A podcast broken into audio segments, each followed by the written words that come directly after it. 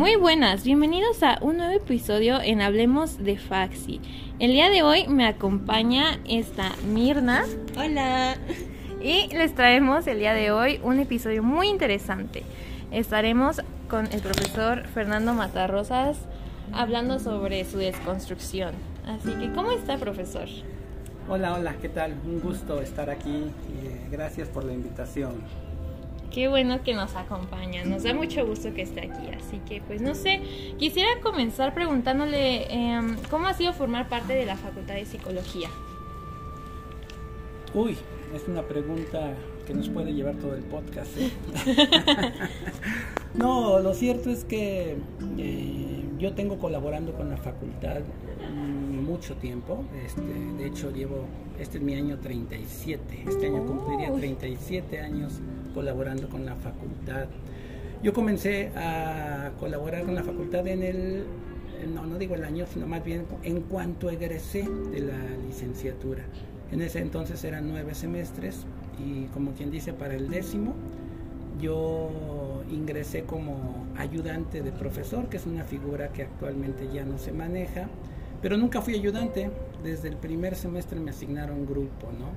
Y pues ha sido una experiencia muy rica, muy interesante, de, eh, muchos conocimientos, actualización, pero sobre todo yo diría que de pues, mantenerme muy en contacto con los jóvenes y eso siempre es revitalizante.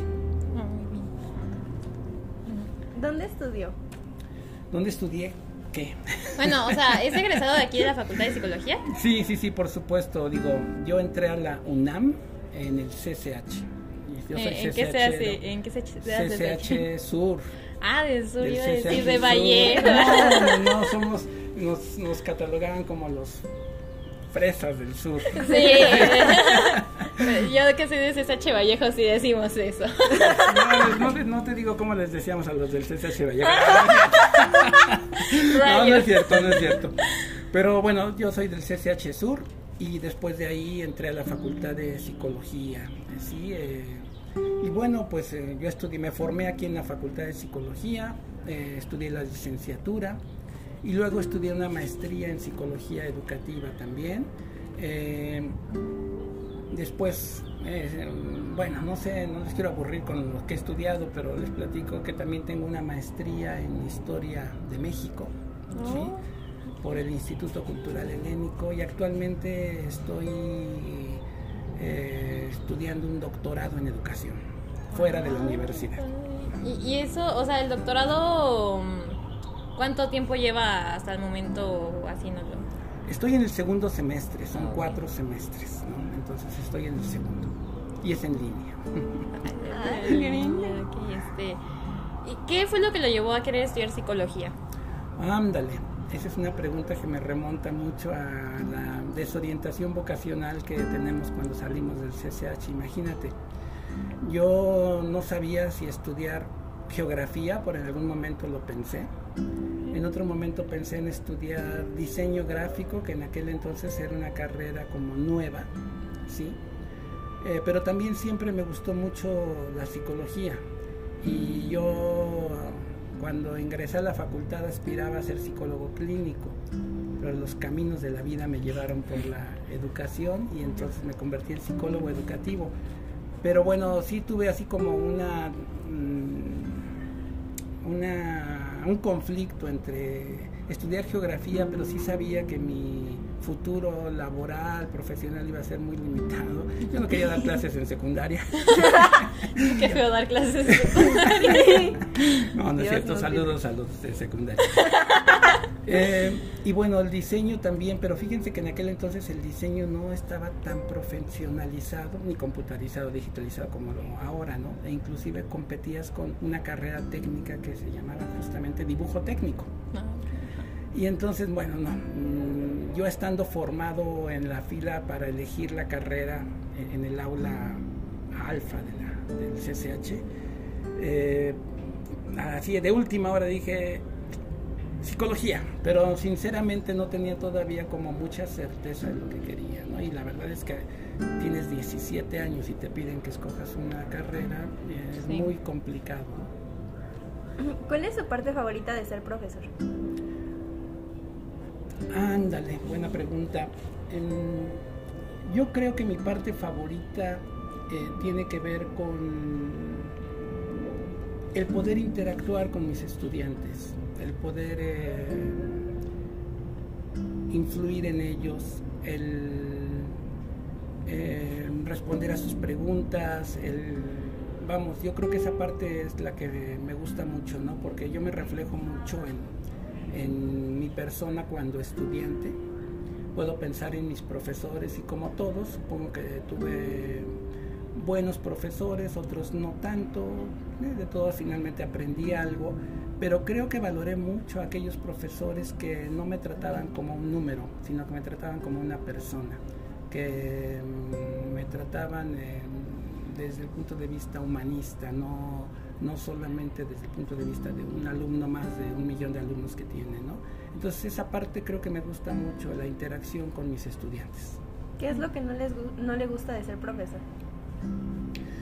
Ay, a lo mejor el trabajo administrativo propiamente. No me refiero, por ejemplo, de lo que menos me gusta es la evaluación, la asignación de calificaciones de lo que menos me gusta es tener que cumplir con algunas cuestiones propiamente de la coordinación que te llevan a presentar planes, a presentar informes, a participar en comisiones o cosas así. Tal vez es de lo que menos me gusta.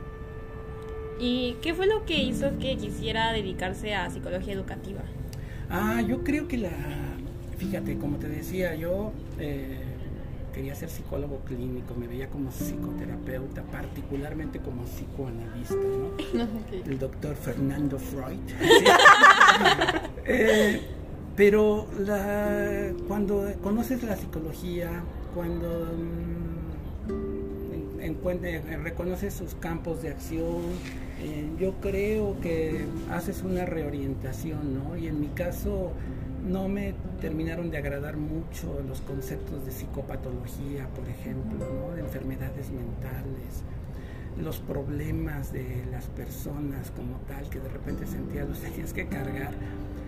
Y, sin embargo me enamoré de la educación, me enamoré de la educación, yo formé parte del sistema integral de prácticas como estudiante, fui a escenario, a escuela, una escuela primaria. Eh, a un centro de salud también y me encantó esta parte de poder tener entonces eh, impacto educativamente en las personas, hacer algo por las personas.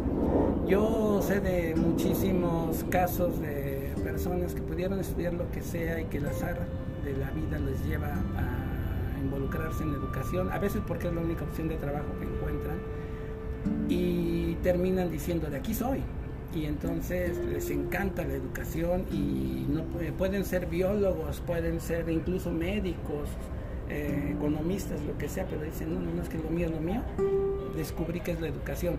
Creo que a mí me pasó eso, ¿no? Y a lo largo de mi carrera y mi formación profesional, mi desarrollo profesional, por momentos a veces me he sentido más educador que psicólogo. Mm, me estaba comentando que lleva 37 años trabajando aquí, ¿no? ¿Qué cambios ha notado en la facultad? Porque pues supongo que sí han haber surgido bastantes cambios en ah. cuestión, no sé. Sí, por supuesto. Yo creo que me ha tocado,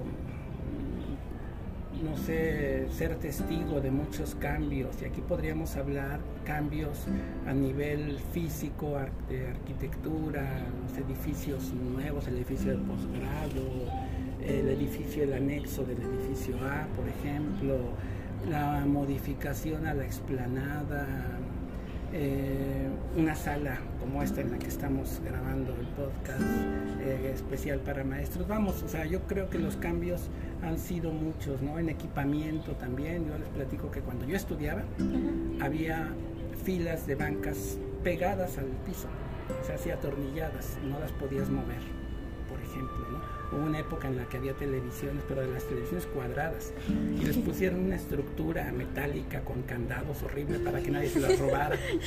es como secundaria técnica. Ándale, ándale, parecía como telesecundaria. Ah, sí, sí, de hecho, la nuestra sí parece un poquito. Entonces, bueno, pero también es cierto que no ha habido mucho cambio. O sea, en esencia, los salones siguen siendo lo mismo, prácticamente. Pero sobre todo yo creo que he visto mucho cambio social. Eh, por una parte, por ejemplo, yo cuando estudié, la esplanada era un mercado, ¿sí? En el que venía mucha gente ponía sus puestos y había una vendimia de todo. Eh, ahora está muy cuidado esa parte, la esplanada como un espacio académico, un espacio de convivencia entre estudiantes, en el que se realizan además otro tipo de actividades, a veces lúdicas, ¿no? Eh, pero también yo veo mucho cambio justamente en las personas, en los estudiantes, en las interacciones sociales, en, en las personas, ¿no? Sí, las dinámicas definitivamente cambiaron y bueno, yo creo que con todos los movimientos actuales eh, se perciben, se perciben claramente en la facultad. Estaba comentando el mercado porque me acordé de lo del psicobazar que se pone aquí los jueves, no sé si lo has visto. Sí, sí, sí, O sea, ¿se ponía más o menos o era mucho más grande? No, no, no, porque, porque de alguna manera ese psicobazar está organizado. Ah, Acá estoy hablando de puestos. O sea, podían venir, no sé, gente indígena a vender sus artesanías, podían vender dulces, Em, por ahí alguien podía vender libros de psicología usados, podía venir el Papirolas, que era un personaje acá en CEU, que te enseñaba a hacer justamente papiroflexia. Cantaba y bueno, era un señor muy querido. Toda la gente de mi generación y de muchas generaciones después seguramente lo recordarán. ¿A qué otra cosa se dedica además de enseñar aquí? Ah, bueno, me he dedicado a muchas cosas, pero particularmente a educación Sí, eh, yo les puedo, digo, para no aburrirles, eh, ni a ustedes ni a quien nos pudiera estar escuchando. Em, yo desde que egresé de la facultad, eh, que les digo, comencé a trabajar acá, pero también siempre con tiempo parcial. Nunca he sido un maestro de tiempo completo, porque siempre me he dedicado al campo profesional. Particularmente, bueno, les podría decir que Em, durante un tiempo fundé una escuela de educación especial, una escuela que dirigí durante tres años. Eh, después, bueno, me, salí de esa, de esa asociación. Em, puse consultorio, un consultorio psicológico, junto con mi esposa, que también es psicóloga. Y desde novios pusimos el consultorio, de hecho. y, lo y lo continuamos, pues después, por supuesto, ya, ya casados. Em, pusimos, eh, somos socios fundadores de una escuela que en sus inicios, esa escuela comenzó hace 29 años, ¿sí? Y esa escuela se ha transformado de alguna manera, era un preescolar muy pequeñito, eh, y bueno, ahora la escuela es una escuela primaria, una escuela primaria con nivel preescolar, nivel primaria, tenemos dos planteles en Coyoacán 1, en Insurgentes otro, Centro Educativo Tenochtitlan. Síganos en nuestras redes sociales, denos like. Espacio publicitario. Por favor. no, de veras. Este, eh, mi principal proyecto profesional ha sido el desarrollo de estas escuelas que manejan un enfoque, siempre un enfoque alternativo al de la educación tradicional. Nunca he creído, nunca hemos creído en la educación tradicional, en la educación directiva. Y bueno, pues eh, tenemos eh, una propuesta en realidad que hemos ido construyendo a lo largo de mucho tiempo hasta poder decir que ahora tiene una idiosincrasia propia tal vez, agarrándole de todos lados, ¿no? Por supuesto, pero que creemos mucho en parte constructivista, ¿no? En el niño como un aprendiz, un aprendiz activo de sus procesos de aprendizaje. Bueno, no les voy a dar una clase de esto en este momento. Para eso, si quieren, visítenme en teoría psicogenética. muchas gracias por la invitación. Y, o sea, ¿cuál es su parte favorita de trabajar con niños? Porque, pues, o sea, siento que... Ah, aquí yo hago propia la, la intención de Piaget o la definición de Piaget cuando se dice que Piaget es un entrometido del pensamiento infantil yo también lo soy. Lo que me encanta de interactuar con los niños es eh, explorar cómo piensan, explorar qué respuesta tienen. Me encanta meterlos en desequilibrio cognitivo. Ante cosas muy segurizantes que ellos están haciendo, yo llego y les hago preguntas, los cuestiono, eh, inclusive les puedo hacer una trampa, un truco, para tratar de que entren en un desequilibrio cognitivo y me gusta mucho ver la manera como salen de ello, ¿no? Entonces esa parte es la que me gusta mucho. Digo, yo también puedo decir que me gustan los niños, pero más en términos de pensamiento que decir que soy un niñero y que en una fiesta yo quiero organizar los juegos o quiero ser el que anima la fiesta. No, para nada, en, lo absoluto, no, jamás. Pero sí me gusta mucho interactuar con ellos y, y escucharlos, sobre todo escucharlos. ¿Qué cambiaría de la facultad? ¿Qué cambiaría de la facultad? Híjole, yo creo que yo creo que la facultad merece una zona de comida más digna. ¿Sí? Antes, eh, antes inclusive del psicotaco y todo esto que tenemos acá, había otra zona con Nacho, ¿no? Este, una cabaña que estaba en la parte de atrás donde ahora están las canchas de básquetbol. Ahí había unos, unos unos chilaquiles muy buenos. Eh, pero sí creo que puedes ir a otras facultades, otras universidades y encontrar una cafetería con más opciones, con mejor infraestructura, comida a lo mejor más balanceado inclusive, ¿no? Eh, entonces yo le cambiaría eso, más opciones a lo mejor de alimentación, porque también de repente a mí me sorprende mucho que los estudiantes que necesitan alimentarse mm, lo hagan de una manera tan deficiente, incluyendo sopas instantáneas, apestosas, que no debería comer nadie, en mi punto de vista, pero que de repente es la única opción que tienen de comerse algo calientito, ¿no? Entonces digo, no, creo que sí mereceríamos eh, una mejor mm, una mejor cafetería y, bueno, pues a lo mejor también yo creo que nos hace falta un centro digital, ¿no? Un centro en el que podamos a estas alturas de la vida contar con computadoras, con una buena conexión a internet. El río es malísimo. Entonces yo creo que a estas alturas sí necesitaríamos tener una mejor infraestructura digital. Mm, me da curiosidad, hace rato me estaba diciendo que se quería dedicar, bueno, estaba pensando en estudiar eh, diseño, ¿no? Sí.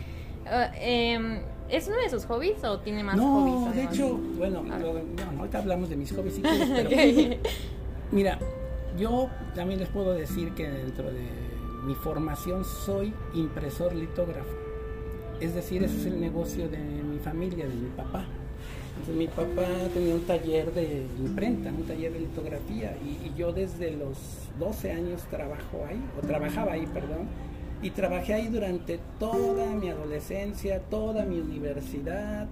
Em, y, pues la verdad es que era otra generación posiblemente, ¿no? A lo mejor sus papás les pueden platicar cosas similares. Teníamos que trabajar.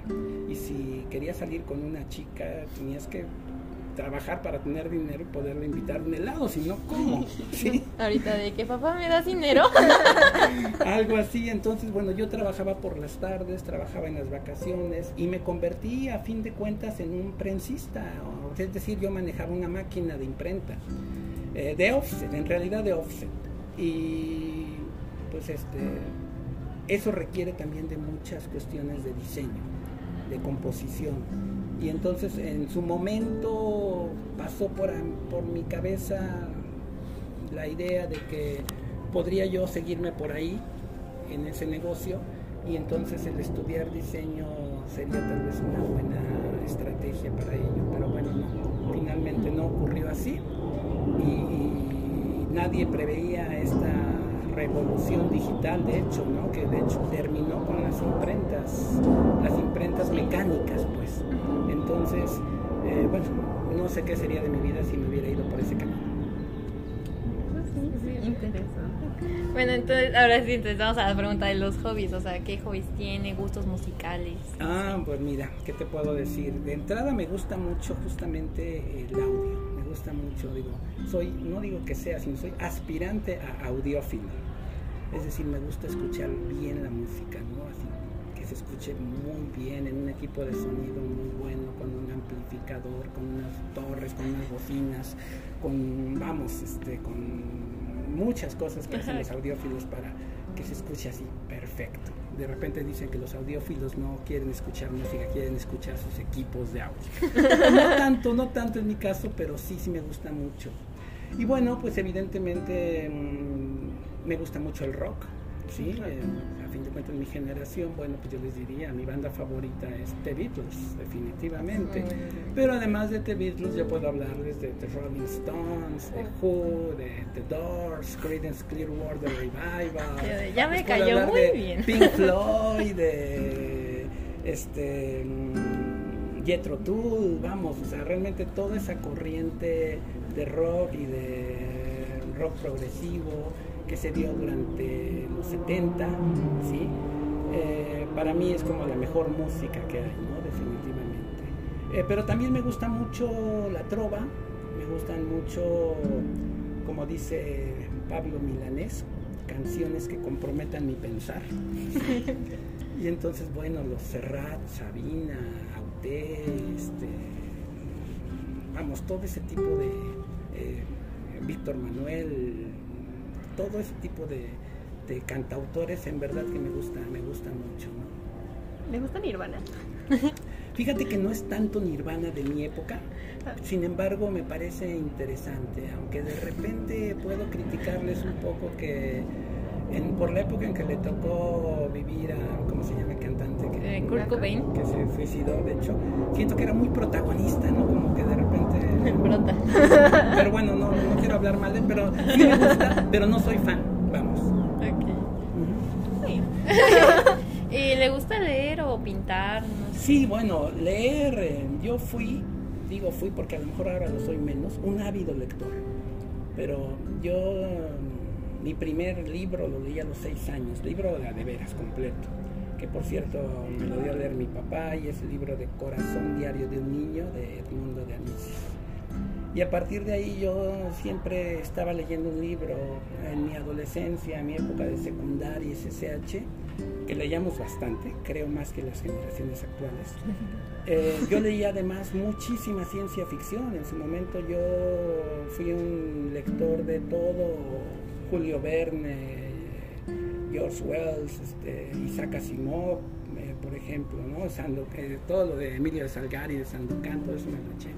Y todas las novelas clásicas en realidad las leí durante mi etapa entre los 12 y los 20 años, más o menos. Eh, la carrera te lleva después a tener que especializarte mucho en la lectura, ¿no? a leer muchísimo y después ya cuando sales al campo de trabajo pues también tienes que leer mucho, tal vez más con la intención de prepararte, de, acopiarte del, del, conocimiento, menos por diversión.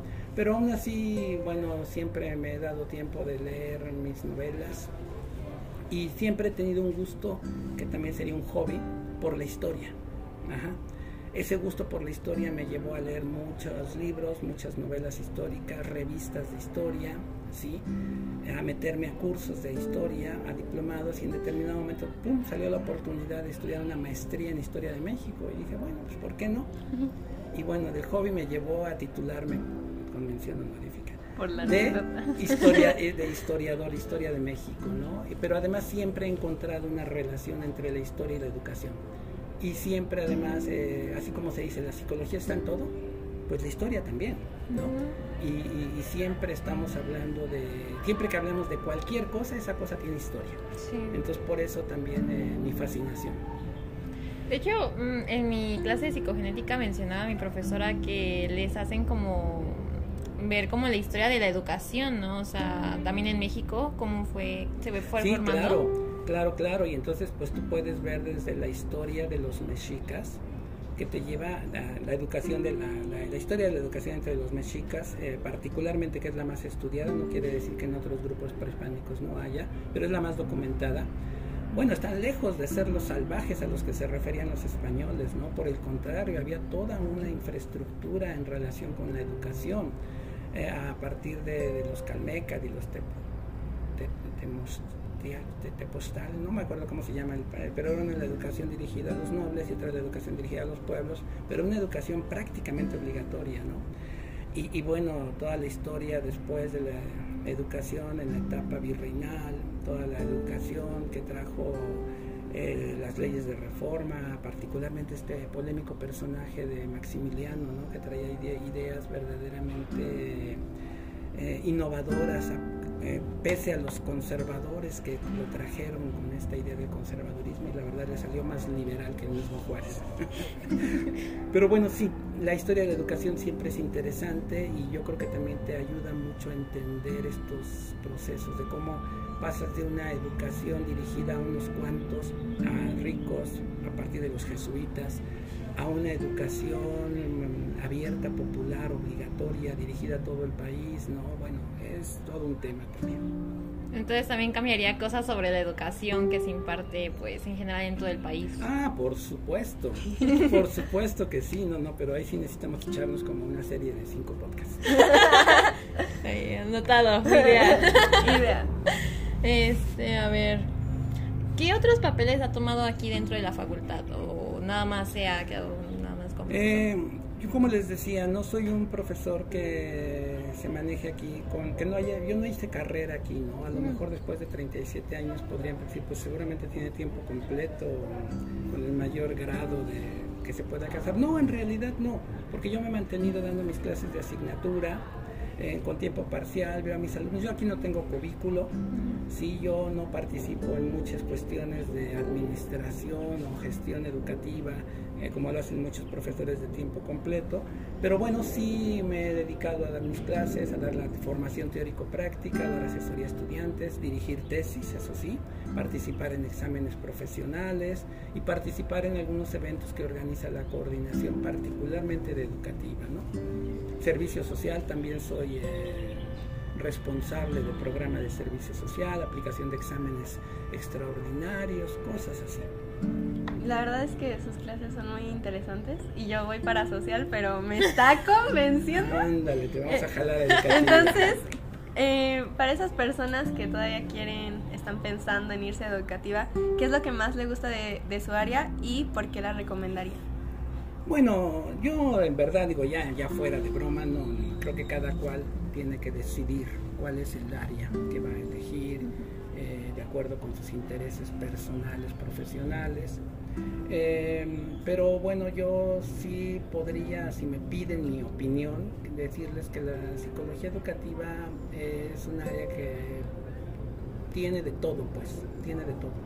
O sea, me refiero a que tienes que trabajar ciertamente en cuestiones de educación, pero también por momentos tienes que atender la diversidad, por momentos la patología, tienes que considerar los aspectos sociales, tienes que tomar en cuenta la gestión laboral inclusive, por supuesto que es un campo fructífero a la investigación de todo tipo, o sea, en ese sentido creo que es muy, muy, muy completa.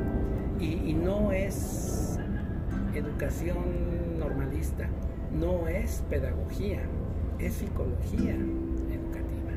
Entonces, yo enamorado yo cada vez más enamorado. Bueno, y ya para cerrar la última pregunta. Bueno, ¿qué opina esto de que su clase sea la más peleada? O sea, de que...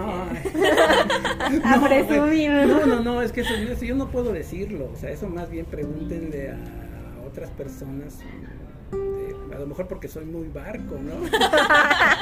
y dicen, pues con este cuate seguro pasamos con 10. No, la verdad no lo sé, digo, a mí me, llena de orgullo y satisfacción y es un honor que se expresen bien de mí como profesor y de mi clase. Pero pues yo finalmente lo que busco es que mis estudiantes se lleven un conocimiento significativo, que aprendan, que disfruten lo que estamos haciendo. No que, bueno, en mi opinión hay que preguntarles a ellos, que no lo sufran, que no lo, no lo, no lo alucinen, ¿no? Como de repente digo, yo creo que hay tantas asignaturas que desafortunadamente los estudiantes en su momento y en su generación jugamos a hay que librarla. Ya no, ya no te preocupes por aprender, hay que librarla. Bueno, yo quisiera o aspiro a que no sea así. Yo aspiro a que los estudiantes tengan un conocimiento significativo, a que le encuentren sentido, a que la puedan ubicar dentro de su formación profesional y a que la disfruten. Y si aparte de todo eso van aprendiendo algo, pues qué padre. Sí, Es que es muy padre su clase, la verdad. Sí. Luego se- Muchas gracias. Me encanta mucho que dos- sea interactiva. Dos exalumnas. Bueno, Sí. una alumna y una exalumna. Ya no te en otros semestres. Esperemos que sí, las espero para las asignaturas de séptimo y octavo. Yo me voy a pelear. Yo me voy a pelear. Peleándose en el sistema de sálganse del sistema. Quiere estar sola. Yo. Bueno, pero muchas gracias por acompañarnos el día de hoy. Estuvo muy interesante todo lo que nos contó. Nos ale- bueno, me alegra, bueno, nos alegra que haya podido tomarse un ratito para platicar aquí con nosotros, para que los demás puedan escuchar y saber un poco más de usted. ¿Algo más que quiera decir? No, pues este, Brisa Mir, muchísimas gracias por considerarme eh, para esta entrevista. Espero que lo que haya dicho no, no, no genere ningún tipo de problema. Yo, yo y mi bocota siempre, pues. eh, no, no, no, no, no, no, la verdad es que uh, muchísimas gracias y las felicito por este proyecto. Tuve la oportunidad de, de echar un vistazo al podcast, no lo conocía, la verdad no sabía ni siquiera que existía antes de la invitación y me di cuenta que bueno, pues es un medio de información y comunicación que trata muchos temas, no escuché más que un par de pedacitos de un par de podcasts, Eh, pero sinceramente digo, qué bueno que existan este tipo de iniciativas, qué bueno que existe esta diversidad de opinión, finalmente estamos hablando aquí de una libertad de expresión también. Y que ojalá pues quien escuche esto pues tome lo que considere lo bueno y lo que no pues este no lo tome así funcionan las cosas ¿no? así que muchísimas gracias y felicidades por su proyecto Muchas gracias. Así que- Adiós. Bueno, muchas gracias por escucharnos. Nos vemos en otro episodio. Adiós, amistades.